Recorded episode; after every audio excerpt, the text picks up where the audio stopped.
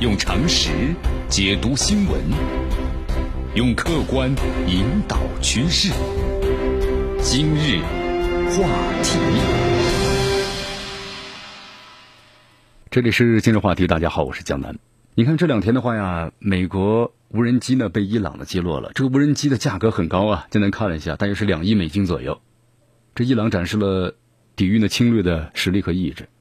同这个事儿的话呢，刚好又是发生在特朗普呢宣布参选二零二零年大选之后的两天，所以这向特朗普呀出了个难题。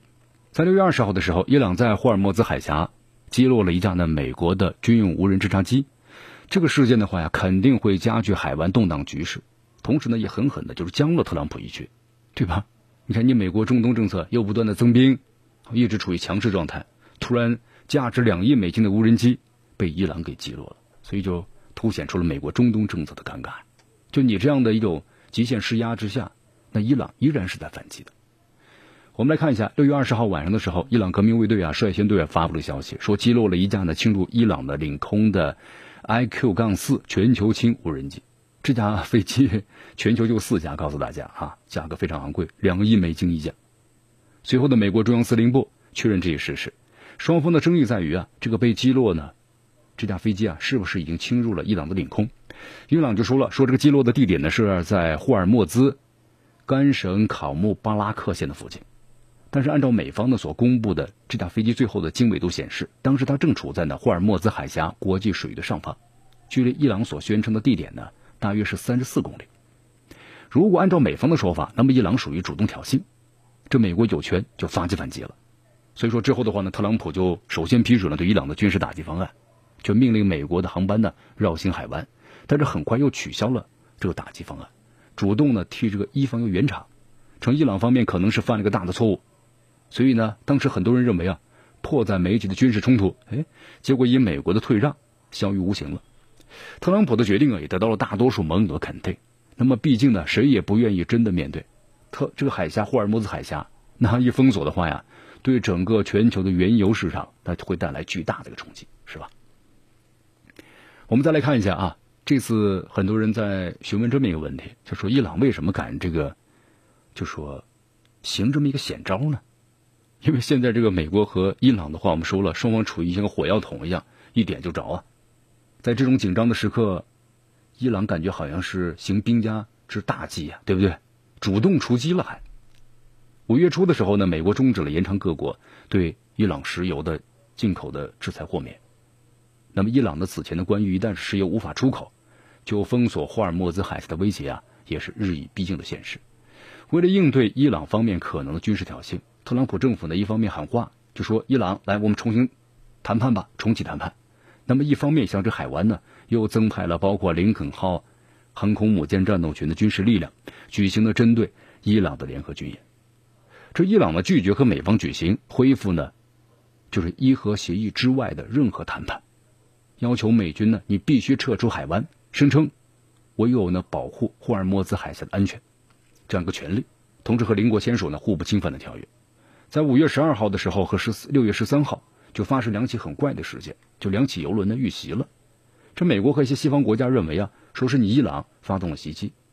这伊朗你在这个节骨眼上用地对空导弹呢打下了飞行高度超过一万六千米的美军无人机，对不对？感觉是。突然，这个战火呢一触即发，哎，这伊朗感觉是好像吃吃吃软不吃硬啊，和美国硬杠上了，对不对？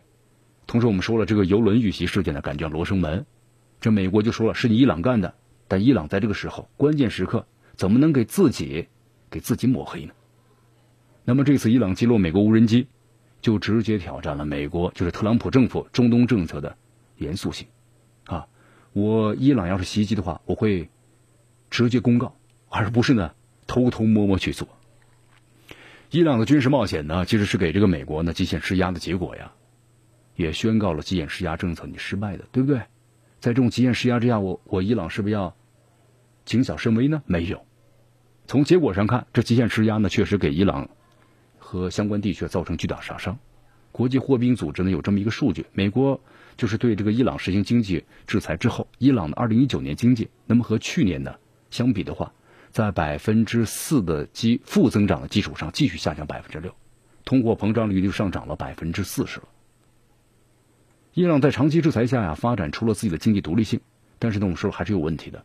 根据一些土耳其学者的估计，失去石油的出口之后，伊朗的财政只能够维持一年，然后呢，社会动乱频繁发生，这样的话，严重的会动摇了伊斯兰政府的执政地位。所以说，伊朗啊，千方百计要避免的这种结果，就是执行的边缘政策，在框架协议，就是伊核协议啊，这个内部的恢复呢，像浓缩铀的活动，高调展示呢本国的防空导弹能力。同时，必要时宣布一下，我要封锁霍尔木兹海峡。那么这样的话呢，美伊朗对本国的安全利益呢和地区高度就绑定了。呃，土耳其人非常担心啊，伊朗经济是很正常的。为什么呢？因为一方面，这个伊朗是土耳其主要的能源的进口国，它的百分之十四的天然气、百分之五十的石油都是从伊朗进过去的。那么另一方面呢，去年这个里拉贬值啊，导致土耳其的能源进口呢成本上升了百分之六十。一旦伊朗的能源出口被掐了，那么土耳其的话呢，能源安全保障难以保证啊。伊核协议达成之后，你看伊朗每年向土耳其输送大约两百万的游客，但是去年以来呢，伊朗的游客呀呈断崖式的都开始下降了。你说这个土耳其都是这样，是不是？那么特别依赖伊朗提供电力，伊拉克、伊拉克的南部还有北部的库尔德地区呢，都有这个问题啊。因一旦是伊朗这个崩溃了，那这些地区全部要陷入什么呢？混乱之中了。在这些当地的话，一算起来，几十路。几十万的各路的民兵武装，那很难安排的啊！这伊拉克的话可能会再次爆发这内战了，要抢地盘啊，抢这个能源呢，对不对？沦为那极端主义的温床。也正是由于在这个地区事务中啊有高度的相关性，所以保证了伊朗的石油出口难以被根本上的禁止。就虽然美国呢口头上我禁止你不准出口了，但是呢私下里伊朗的石油呢依然是在进行着。这样的话呢，使得其他的利益相关方愿意协调的立场呢。就是避免美国这种的长臂管辖式的制裁。好，所以说现在啊，令这个参选的特朗普呢很进退两难啊。你看，这美国用极限施压呢代替伊核协议，但是你没有办法实现呢退出伊核协议之后的政政策的初衷。你看，从上台以来，特朗普呢一心想削减一下六百九十亿美元的战争预算，然后呢促进是经济拉选票，然后特朗普也说了嘛，计划从这个中东撤军。呃，很早之前，特朗普就宣布了伊斯兰国 IS 被消灭了，然后呢，再放低身段和这个阿富汗的塔利班的谈判。但是伊朗的地区啊，就是它的存在，就是地区存在，依然就是美国撤军的阻力。而且伊核协议被认为是伊朗地区扩张的融资的工具。你看特朗普呢对伊核协议的看法，他符合以色列还有沙特等地区盟友，就是国内政治力的计算。所以说，美国、以色列、沙特结成的是反伊朗的同盟。特朗普政府呢，管控这个伊朗地区的威胁，就是要把这个伊朗的负面性给它塑造起来，同时抑制主席核技术包括能源出口。沙特呢购买美国的军火，为阿拉伯版的北约的买单。内塔尼亚胡集团呢则回报以美国犹太人和福音派的选票。